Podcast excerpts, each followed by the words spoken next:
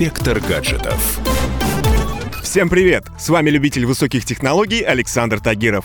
И у меня хорошие новости для всех любителей пообщаться с виртуальными женщинами. Конечно, я не про чат-рулетки и даже не про видеознакомство. Речь пойдет про рынок умных колонок, где совсем скоро появится еще одно новое устройство.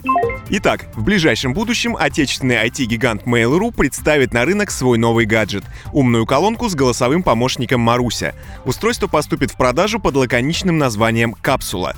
Согласно описанию колонки, капсула — это акустическая система и искусственный интеллект в одном устройстве. Продаваться колонка будет в двух цветах — светло-сером и черном. Для желающих оказаться в числе первых ее обладателей будет доступен предзаказ. В марте 2019 года умная колонка Мейла со встроенным голосовым помощником уже успела засветиться на экранах. Тогда она была продемонстрирована бывшему премьер-министру Дмитрию Медведеву во время его встречи с руководством Mail.ru. Новое устройство планируется запустить в продажу уже в первом квартале этого года. Какое у него будет функционал, увидим в ближайшем будущем.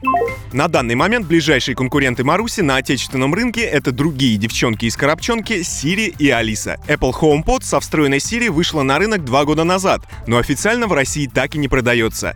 Однако купить ее не составит труда. Так называемые серовозы активно торгуют колонкой в сотнях интернет-магазинов. Это устройство отлично впишется в экосистему Apple, а вот с Android, Windows и другими умными телевизорами колонка дружит не очень охотно. Впрочем, если у вас есть iPhone, и вы пользуетесь Apple TV и Apple Music, то сможете насладиться магией Apple. Но с двумя важными оговорками. Голосовой помощник Siri на HomePod так и не понимает русского языка. Пожалуй, это ее самый главный и печальный минус.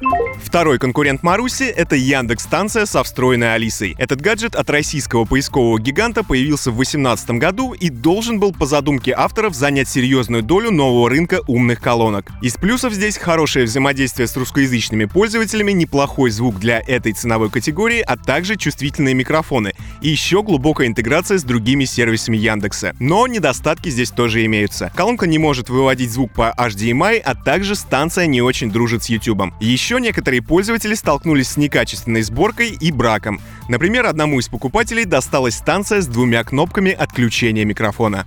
На этом у меня все. С вами был Александр Тагиров. Ищите мои подкасты на всех популярных платформах, подписывайтесь, ставьте лайки и оставляйте комментарии. Всем хай-тек пока и да пребудут с вами технологии. Инспектор гаджетов.